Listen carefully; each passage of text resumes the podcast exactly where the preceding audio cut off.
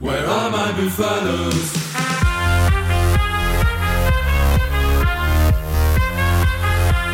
Bonjour et bienvenue dans Des Molles et Débat. Comme tous les dimanches, on revient sur votre samedi rugby. L'aventure top 14 continue et, et tous les dimanches, on vous la décrypte. Et pour en parler avec moi ce dimanche, on retrouve Vincent Bissonnet. Salut Vincent. Ouais, salut Baptiste. Et il fait son, grand retour dans l'émission. Je suis sûr qu'il vous a manqué. C'est Nicolas Zanardi. Salut Nico. Oh là, tu me fais trop d'honneur. Salut tout le monde, bonne année. Meilleur vœu encore, c'est la période. Alors, on va rapidement revenir sur, euh, sur les rencontres de ce samedi. Un petit tour des résultats, comme ça vous les aurez en tête. Bordeaux s'est donc imposé face à, logiquement face à un Bayonne Romagné 23 à 15. Clairement, on s'est fait peur, mais a dominé Perpignan 31 à 20. On en parlera plus tard. Brive remporte une troisième victoire d'affilée, 26-17 face à Toulon. La section paloise s'est inclinée à domicile 12 à 21 face à Lyon. Le stade français s'est logiquement imposé face au Castres Olympique 26 à 7. Et enfin, une rencontre de, de ce samedi soir où La Rochelle n'a fait qu'une bouchée de Toulouse 30 à 7. Euh, bon, on va commencer par parler du, du seul euh, résultat à l'extérieur, la seule victoire à l'extérieur. C'est c'est- c'est, c'est le loup qui imposé à la section paloise, Nicolas. Et Ouais. c'est pas anodin, parce qu'après une défaite vraiment surprenante face à Brive la semaine dernière, ça, ça a chauffé un peu cette semaine à Lyon. Ça a plus que chauffé. Et, et au final, avec le recul, je pense qu'ils en avaient besoin de cette grande claque parce que, bon, à domicile, ils avaient chuté une fois. C'était face à La Rochelle dans des proportions un peu particulières. Donc, euh, il n'y avait pas de quoi tout remettre en question. Et depuis, le loup enchaînait les matchs à la maison où il gagnait sans vraiment convaincre, sans bonus offensif. Il y a eu cette victoire contre Toulouse qui a fait oublier pas mal de choses. Mais, Mhm. mais malgré tout, ils étaient dans une espèce de ronron. Ils s'en sortaient de peu. Ils faisaient des matchs pas aboutis. Et cette défaite contre Brive a fait éclater au grand jour toutes les, toutes les limites en fait de, de Lyon, notamment en termes de cohésion, tout simplement de cohésion d'équipe, qui a éclaté un petit peu au grand jour lors d'une conférence de presse d'après-match un peu particulière et qui a suscité par contre une vraie explication. Euh, voilà, dès le lundi, les Lyonnais se sont retrouvés, se sont dit les choses, comme on dit, mais ils, ils se sont dit vraiment très fort. Même le président Roubert, qui est d'ordinaire quelqu'un de très calme, de très courtois, réunit son staff pour les mettre devant leurs responsabilités aussi. Euh, ça a été une semaine particulièrement compliquée. Je me souviens avoir titré dans le, mid- dans le middle de vendredi une claque euh, et le déclic point d'interrogation. Eh ben, il a peut-être eu lieu. Il a peut-être eu lieu parce que euh, sont allés à Pau euh, avec peut-être moins d'ambition dans le jeu que d'habitude, avec l'idée surtout d'être euh, bon dans l'engagement, bon en défense et de, et de jouer quelques contre-attaques, de jouer les bons ballons. Et ça leur a souri, puisqu'en plus, ils s'imposent avec le bonus offensif. Ça, C'est les ça. replace complètement, au moins dans le ventre mou, et puis à la poursuite d'une place qualificative. Et ils en avaient besoin. Voilà, alors reste à savoir maintenant comment ils vont digérer cette victoire. C'est dommage de ne pas pouvoir enchaîner sur le top 14 derrière. Il va y avoir cette Coupe d'Europe euh, qui va permettre peut-être aussi de régénérer, de récupérer encore quelques joueurs, mais, mais voilà, le loup s'est s'est remis dedans. Est-ce qu'on peut parler de déclic? C'est peut-être un peu tôt, il faudra voir comment ça enchaîne, mais en tout cas, ils en avaient vraiment besoin. Et ils se sont évités clairement peut-être une, une petite crise en allant gagner à- à- sur la pelouse du hameau. Oui, parce qu'on rappelle en plus pour les deux prochaines se- semaines de Coupe d'Europe qui arrivent, c'est pas très drôle pour Lyon. hein. C'est réception des Bulls et déplacement au Saracens. Oui, il y a plus simple. Il y a plus confortable comme calendrier. Juste pour rester avec toi deux, deux secondes, Nicolas, puisque tu les connais bien, ces Lyonnais. On en parlait en début de saison, je me souviens dans les previews, où tu m'avais dit peut-être que le plus dur pour les Lyonnais, ça sera de passer ce début de saison où il y aura beaucoup de cadres absents. Ça y est, Mm. ça commence à revenir, les Bamba, les, les Ça Tuisova. va et- venir, Bamba, Tuisova, oui, et puis quand on voit que quand ils amènent une plus-value, c'est évident, hein, les, bons, les bons joueurs apportent toujours forcément quelque chose. Euh, Il y a Couillou qui est absent quelque temps, qui va revenir dans, dans, dans quelques semaines, même si Jonathan Pellissier a fait un très bon match là pour son retour à Pau.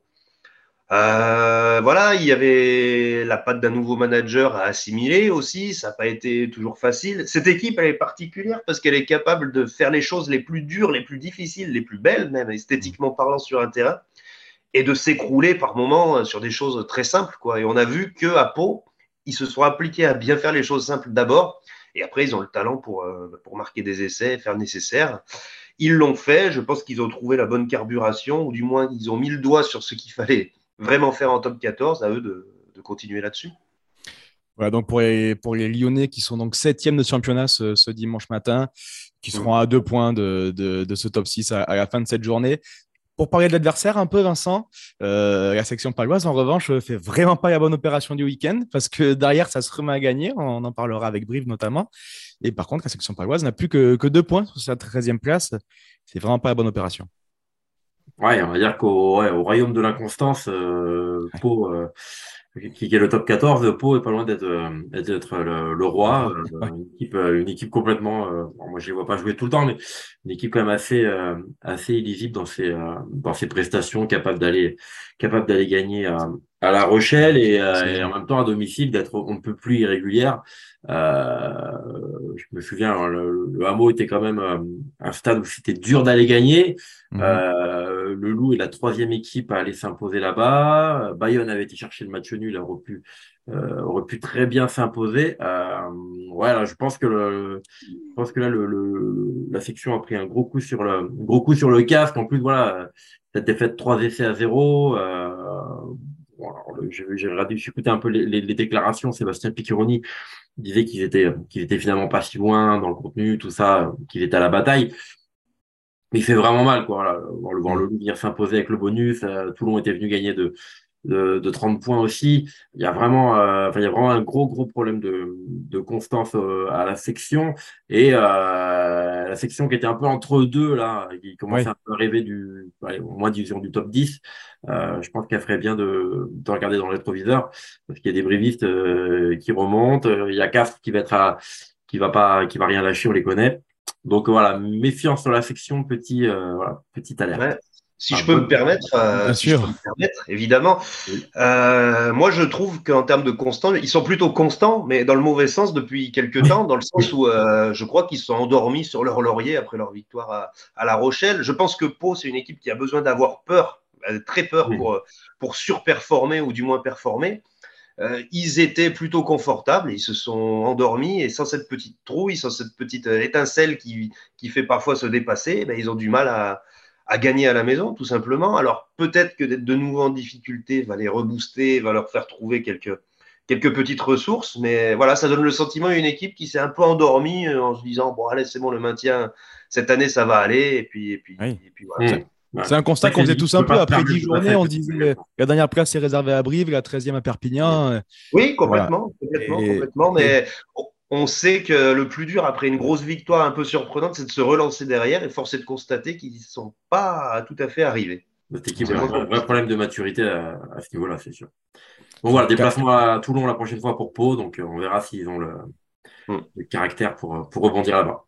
Mais ça fait donc 4 matchs sans, sans victoire pour euh, la section paloise en top 14.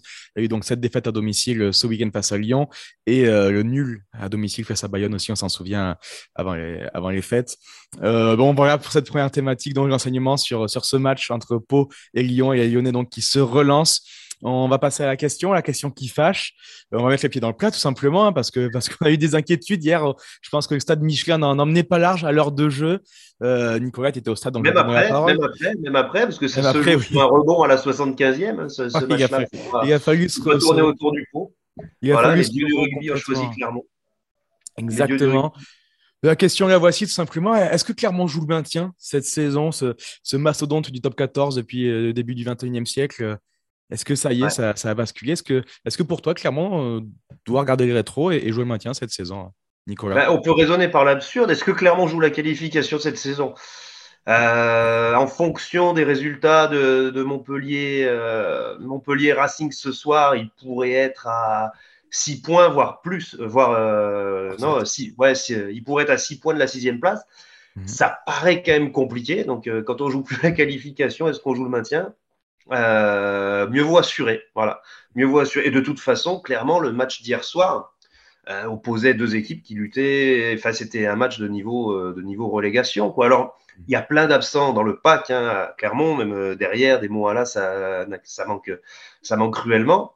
Mais bon, on est ce qu'on est. Et là, clairement, c'était un match pour le maintien. Voilà, ils se sont, ils se sont soulagés dans cette optique-là hier, en, l'emportant. C'était, c'est déjà bien, vu la semaine qui très compliquée qui venait de passer après le départ de, Xavier Sadourny. Euh, après, est-ce que ça suffit quand on est un club comme Clermont euh, Les supporters auront leur opinion sur la question? Euh, je crois qu'il faut être pragmatique. Là, en ce moment, l'équipe, elle n'a pas le niveau pour lutter pour le top 6. Et à un moment donné, il faut, il faut être lucide et savoir ce qu'on joue. Voilà. Et je crois que le staff est assez lucide pour se poser les bonnes questions. Même si les joueurs ont l'ambition hein, toujours de regarder au-dessus, euh, je crois Oui, qu'il ne faut pas se tromper de combat. Il ne faut pas se tromper Ouais. de combat, clairement. Vincent, même si on, si on se projette un peu à, court, à moyen terme, les supporters clermontois peuvent être inquiets parce que les nouvelles qui arrivent en province du club, elles sont pour l'instant, ces dernières semaines, toutes mauvaises. Le départ de Penaud, le départ de hum, le troisième Guiniturier, je perds son nom. Euh, le qui a annoncé aussi à La Rochelle. Ouais. voilà. Ah toutes, les, mauvaises qui arrivent sont, sont, sont mauvaises, on a l'impression. je ne dirais pas que toutes les nouvelles qui arrivent sont mauvaises, parce que sur le recrutement, il y a quand même des, il y a quand même des, des, des, des joueurs, entre guillemets, sur papier, d'assez haut niveau. Hein. Ouais, il, y a des, euh, il y a du All Black, il y a du Wallaby qui arrive. Euh, Mohamed Awas, euh, on connaît quand même son, son, son potentiel. Donc, non, on, on voit qu'il y a, on voit qu'il y a de l'ambition. Après, c'est vrai que clairement, il est vraiment dans une, dans une transition, on va dire une transition qui dure depuis, l'impression depuis euh, depuis un an et demi, quoi. Et, il n'arrive pas à basculer dans un vraiment à, en, comment dire à démarrer ce nouveau cycle. Et, c'est vrai que cette année a fait un peu, euh, a fait vraiment un peu presque peur pour pour clairement parce qu'il y a il y a il y a pas un gros matelas par rapport à par rapport au, fond de, de, classement. On a cette impression un peu voilà de, de de d'exode de, de, de, tous les cadres. Donc il y a, ouais. je, peux comprendre qu'il y a un peu de psychose à Clermont moi, je tendance à penser que c'est une, une, fin de cycle et que l'année prochaine, euh, il y aura un nouvel élan, il y aura de nouveaux joueurs. Mm. Voilà, année très difficile pour Clermont, mais j'ai l'impression que l'ambition, elle est, elle est quand même là. Quoi. Bah, la vraie chose, la vraie chose à laquelle ils peuvent se raccrocher aujourd'hui, clairement, c'est leur jeunesse. Parce qu'on reprochait à Clermont de plus trop sortir de, de, jeunes joueurs ces derniers temps. Là, on voit que le petit Baptiste Jauneau, ça va être un très bon joueur de top 14, que le jeune Tixeron, euh, même s'il a les épaules un peu fragiles, c'est très bon aussi euh, Ezeala qui est en train de se faire au poste de centre, Tibérien qui, qui amène aussi quelque chose. Les, les jeunes de Clermont, euh, Clermont en plus, non seulement ils ont fait gagner leur équipe hier soir, mais ils sont en train de se construire dans le dur. Alors peut-être que ça peut être quand même un motif d'espoir pour, pour l'avenir, cette jeunesse qui, qui arrive. Le petit Guilly aussi qu'on a vu contre Toulouse, qui a été peut-être lancé un peu tôt, mais qui a montré de, de vraies qualités. Il, y a, de la jeunesse qui arrive, ça ne fait pas tout, mais c'est quand même, euh, c'est quand même porteur d'espoir. C'est le vrai motif d'espoir auquel peuvent se raccrocher les, les supporters de la SM. En tout cas, il est là et peut-être plus que dans un, plus encore que dans le recrutement, à mon sens. Juste pour finir sur, sur Clermont, est-ce que John Gibbs est en danger, Nicolas, ou pas? Il a un contrat qui va jusqu'en 2024. Un départ serait très onéreux. Ah bah, au cas d'accident industriel, nul coach n'est pas en danger. Évidemment, après, je pense que le président est quand même conscient de. J'espère qu'il était conscient que ce serait une année compliquée parce que l'effectif, il n'est pas large, hein, clairement, ce qui oblige justement à faire appel à ces jeunes de manière très régulière. Euh, à l'instant T, honnêtement, je ne crois pas. Voilà, il faudrait vraiment une catastrophe pour que, pour que pour qu'il y ait davantage de, conséquences, à mon sens. Du Après, ce qui, ce qui se pose un peu pour, euh, pour John O'Gill, c'est un peu ce qui se pose aussi pour les, pour les coachs à, à Toulon. C'est des coachs qui avaient un effectif qui était déjà qui était déjà bâti, avec des joueurs qu'ils n'avaient pas forcément choisis, avec des, des, équilibres euh, dans l'équipe qui n'étaient pas, qui pas forcément ceux qu'ils auraient aimé.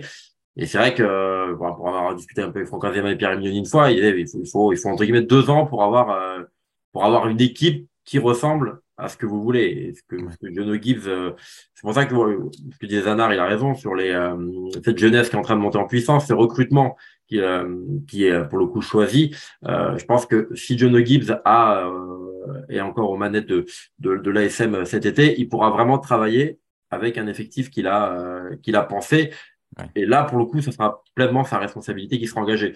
Là, c'est vrai qu'il a encore des voilà, il a il a une fin de cycle à gérer, euh, la fin du cycle à Zema parce que ça, ça prend du temps hein, de, de, des joueurs qui signent des contrats de 3 4 ans en plus clairement. un gros cycle en plus. Ouais. Clairement qui avait fini sur euh, ouais, qui, qui, avait eu un titre il y a encore pas si longtemps, donc on sait que les, les clubs ont tendance à à prolonger un peu tout tout le monde dans ces moments-là. Voilà, il faut il faut arriver à faire cette euh, à cette transition ça prend du temps. Les, supporters ne sont pas patients, donc ils sont pas contents. C'est assez comparable au final avec la situation du Stade Toulousain à l'arrivée du Voilà, la situation du Voilà, qui s'est relancé sur de la jeunesse, sur euh, voilà. Il reste plus à Clermont qu'à faire un gros coup comme euh, a pu le faire Toulouse avec Antoine Dupont. Ça repartira. Voilà, faut le ah. faire, c'est tout. Et, c'est ça le plus dur. C'est tout le mal qu'on souhaite euh, aux Jaunards, bien évidemment, qui sont donc dixièmes du top 14 après après 15 journées. Voilà, donc avec 6 points sur la 13e place et, on verra ce soir, mais sûrement autant sur, euh, sur la sixième place. Euh, voilà, on passe à, vos thématiques suivantes. On va enchaîner avec les coups de cœur, coups de gueule, etc. On va commencer avec ton, coup de cœur, Vincent, et c'est pour, euh, pour le retour, retour en forme de, Enzo Hervé. Ouais, Nicolas en avait, on avait brillamment parlé dans, dans Middle lundi dernier, parce Enzo Hervé avait réalisé l'exploit de, de c'est passé trop inaperçu à mon goût. Ouais, de signer un full house en, en, en, étant, en étant finisseur, donc en 20 minutes, voilà, un effet, une transfo, un drop, une pénalité. Et, et l'affaire était pliée pour, pour le CAB. Et voilà, donc coup de cœur pour, pour Enzo Hervé pour, bah, pour deux choses. Déjà, pour son retour en forme. Euh, c'est un joueur qui a, qui a du talent, qui avait eu une réussite un peu insolente à l'époque du, du Covid. Hein. Je suivais régulièrement Brive. Euh, à l'époque, il était tourné à 95% au pied. Il avait fait gagner son équipe plein de fois avec des coups de pied en coin. Et on l'avait, euh, bon, on l'avait vu, on l'avait vu beau, on l'avait vu, euh, on l'avait, on lui avait promis euh, beaucoup de choses à ce moment-là. Il a eu un, une vraie période de moins bien. Et là, il est, bah, il retrouve, voilà, il a retrouvé la confiance. pour c'est un joueur qui a, qui a vraiment besoin d'être en confiance pour pour réussir. Donc coup de chapeau pour pour son retour en forme et, et encore plus coup de chapeau pour pour ses, euh, bah, pour sa, pour sa franchise. Euh, il en avait déjà parlé donc, dans le milieu olympique lundi dernier. Hier, il est passé en, en conférence de presse et j'ai beaucoup aimé son, voilà, sa, sa lucidité vis-à-vis -vis de lui-même, son honnêteté. Il a, il a clairement dit que voilà, qui s'était reposé un peu sur ses, sur ses lauriers, en étant un peu seul au poste, en ayant un peu tout qui lui sourit. Euh, il a clairement dit, euh, ce que peu de gens disent, c'est que c'est qu'il avait été euh, un peu piqué, vexé du, du recrutement de, de, de Nicolas Sanchez. Euh, voilà, il a parlé de, de, de, il a parlé de sa première euh, confrontation avec Patrice Colazo. voilà, j'ai trouvé plein de plein de lucidité à ce niveau-là et coup de chapeau pour coup de chapeau pour tout ça. Voilà, c'est bien de voir. Un, un jeune euh, voilà, qui a su un peu batailler pour revenir et qui, euh, qui, qui, retrouve la lumière et la confiance. Et, et, qui, et qui, fait preuve d'une sacrée honnêteté en nous, en nous dévoilant tout ouais. ça et beaucoup de franchise. Et c'est donc tout à son honneur. On va passer à, à ton coup d'épée dans, dans l'eau, Nico. Euh, c'est bah oui. Pour Jacques bah, McIntyre qui aurait pu avoir une belle histoire hier à, à Clermont. Ouais, bah, c'est pour parler du match où j'étais, forcément, ouais. parce que les autres, nécessairement, je les ai pas vus. Euh, J'aurais pu te parler de Lucas Bachelier et Brad Cheese, les troisième ligne de l'USAP, qui ont livré un match titanesque qui aurait mérité bien mieux. Mmh. Et, mais je vais forcément parler de McIntyre parce qu'il réalisait son retour sur cette pelouse du Michelin où ça s'était pas très bien passé pour lui lors de son passage à Clermont. Il avait volontairement écourté son séjour en Auvergne pour rentrer en Australie parce qu'il avait très peu de temps de jeu derrière euh, Camille Lopez. C'était un match qui était lourd de sens, certainement pour lui. Et pendant 75 minutes, à l'image de son équipe, il a livré euh, vraiment une super partie. Euh, il trouve un 50-22, même un 22-22 à un moment donné. Oui, il est complètement fou. Incroyable. Incroyable. Euh, il est décisif sur l'essai compensé de la gagne de Tisley où il exécute Bézi sur un crochet intérieur. Il, il joue super bien, il fait un 100% au pied. Enfin, il donnait vraiment l'impression d'être le héros du jour côté catalan. quoi. C'était lourd de sens. Et puis, et puis, il passe du héros à zéro pratiquement avec euh, cette première action à la fin où il est un peu à la bourre sur le coup de pied à suivre de Tibérien. Il est obligé d'attendre le rebond. Et puis, le rebond euh, lui sourit pas du tout. Là, c'est vraiment. Ouais pas de chance, mais ça lui tombe dessus, quoi. Il est vraiment capricieux ce rebond-là, ouais. Ah ouais, ouais, ouais c'est terrible pour lui. Et juste derrière, donc les Perpignanais sont à 4 points au score. Euh, ils se disent qu'il y a quand même moyen d'aller chercher la victoire euh, dans, les, dans les arrêts de jeu ou presque. Il lance cette contre-attaque et là, il est parfaitement lu par, par Delgui qui l'intercepte. Ah, oui. Voilà, Perpignan perd tout en 5 minutes sur deux actions où il est dans le coup. Il est malheureusement le symbole de cette, de cette défaite-là et c'est super cruel pour, pour ce garçon, vraiment. qui. Mais voilà, à l'image de l'USAP, en ce moment, ça ne veut pas réussir. Il faut qu'il s'accroche. Qu'il s'accroche, qu'il s'accroche, parce que on l'oublie un petit peu, mais ils reçoivent le stade français la semaine prochaine pendant que Brive ira à Bayonne. Ça va être difficile. Et juste derrière, il y a un Brive Perpignan. Donc, s'ils ont moyen de revenir à quelques points de Brive dans ce match-là, il vaudra très cher. Voilà, ils s'accrochent à ça, cet espoir-là. Euh, la Coupe d'Europe, clairement, je pense qu'ils vont la bazarder oui. parce que parce qu'ils ont autre parce chose à penser. Et, puis voilà, les... donc le prochain mois va être crucial pour l'USAP, clairement. Clairement. Le, le, le, 4 février, ce match décisif hein, entre, mmh. entre Brive et Perpignan. Et tu parlais donc de McIntyre et histoire complètement inverse donc pour, pour Delgui, qui lui aussi veut contre son ancien club. Ouais, et qui lui, a marqué pour le deux coup... essais en deux oppositions face à Perpignan. Ouais, qui aura, qui aura, qui aura bien. Euh... Et qui lui, pour le coup, a réalisé un mauvais match pendant 75 minutes et ouais. qui et voilà, est à l'origine de la contre-attaque de l'essai et, euh, et marque l'interception de la gagne. Donc, euh, voilà. que McIntyre lui a passé son fluide pour les dernières minutes, je sais pas, mais c'est voilà, ça, exactement. Dingue, le rugby. Ça se joue tellement à rien. Ils sont inversés à vapeur l'un et l'autre. Voilà, pour, pour finir avec les coups, donc, et les, les petites histoires de, de, de ce week-end de rugby qu'on voit pas forcément à, la télévision. Voilà donc, messieurs, pour, pour vos coups. On conclut l'émission comme toujours avec le prono. Dernier match de cette 15e journée. Ce soir, le champion de France en titre, Montpellier, reçoit le, le Racing. Euh, bon, on va commencer à, à parler de, de, de, de Montpellier, Vincent? Qu'est-ce que tu penses de la, dynamique des, des Montpelliérains? Euh, corrigée la semaine dernière à Bordeaux, mais bon, ça arrivera à d'autres. Il reste favori quand même ce soir. Bah, Montpellier, voilà, comme, comme tant d'équipes en top 14 qui enchaînent, euh, qui enchaînent euh, à la coup de, coup de force, coup de gueule, coup de mou. Euh, c'est comme beaucoup d'équipes. Hein. On parlait de Lyon, on parlait de Pau, on parlait de, de Toulon, clairement. Il y a énormément d'équipes qui sont sur ces, sur ces dynamiques un petit peu cette dynamique de montagne russe. Euh, Montpellier, voilà, donc Montpellier, voilà, qui avait pris quand même une, bonne bonne claque à, Bordeaux. Euh, voilà, je, je, je, m'attends. En plus, tu, enfin, tu l'annonceras à l'équipe, mais il y a quand même une équipe très costaud sur le papier. Euh, on peut s'attendre à une réaction d'orgueil de, de Montpellier. Hein. Je pense que c'est presque obligatoire. Voilà, donc mon, mon prono, euh, mon prono, il ira, il ira, il ira simplement en faveur de, en faveur de Montpellier aujourd'hui avant, avant, la rencontre à Montpellier est huitième avec un point de retard sur le top 6, mais voilà, une victoire les replacerait euh, à la place qu'elle est alors en ce moment dans le top 6. La composition, donc, comme tu disais, je vais vous l'annoncer rapidement. Côté Montpellier, on aurait une première ligne avec euh, Forlieta, pardon, Pengamosa et Gamozitele. Une seconde ligne Camara Vigemse. Une troisième ligne Tolaine, Mercer et Béconnier. Une charnière Reina Carbonel. Au centre, on aura Serfontaine et Darmon. Ozel, Ratez et Tisseron. Et Bouti à l'arrière. Voilà, il y, a de quoi faire. Euh, côté Racing Men également, hein, c'est les montagnes, euh, montagnes russes, Nicolas. Euh, ils, avaient, enchaîné, je crois, cinq victoires d'affilée avant, avant la Coupe d'Europe. Et puis, on le rappelle régulièrement, mais cette grosse défaite face au Leinster au Havre. Et puis, cette grosse défaite encore à domicile face au Stade français. Avant un match nul la semaine dernière à, Castres, qui arrive en C'est ce que j'allais te dire. C'est assez fou. C'est ce que j'allais te dire. c'est ce que j'allais. Et moi, je crois en les chances du Racing. Mhm. Euh, à Montpellier parce que je pense qu'ils y croient aussi très fort parce que tu parleras de la composition d'équipe plus tard, mais ils font clairement pas l'impasse. Mhm. Ils ne font clairement pas l'impasse et historiquement, le Racing, c'est quand même une équipe qui réussit plutôt bien contre Montpellier.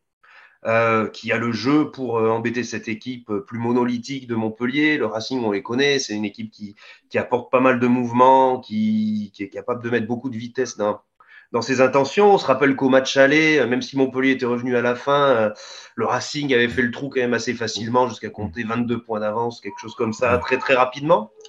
Donc, euh, bah, si j'étais parieur, je mettrais quand même une petite pièce pour le Racing, parce que dans un match qui s'annonce serré, je pense qu'ils ont les, les qualités, le banc pour tenir le bras de fer jusqu'au bout. Euh, ils ont besoin de, de, certitude après cette claque à la maison. Ils sont allés chercher le nul à caste, c'était déjà très bien. Ça avait peut-être un petit goût d'inachevé.